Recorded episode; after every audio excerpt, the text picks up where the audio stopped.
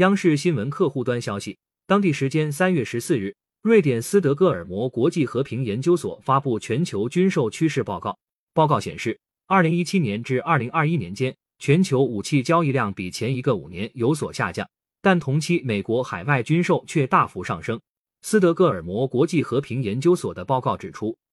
二零一七年至二零二一年，全球武器交易量与二零一二年至二零一六年相比下降百分之四点六，但同期美国武器出口增长百分之十四，全球占比从百分之三十二上升到百分之三十九。美国国务院曾在去年底的一份文件中直言不讳地承认，武器转让和国防贸易是美国外交政策的重要工具，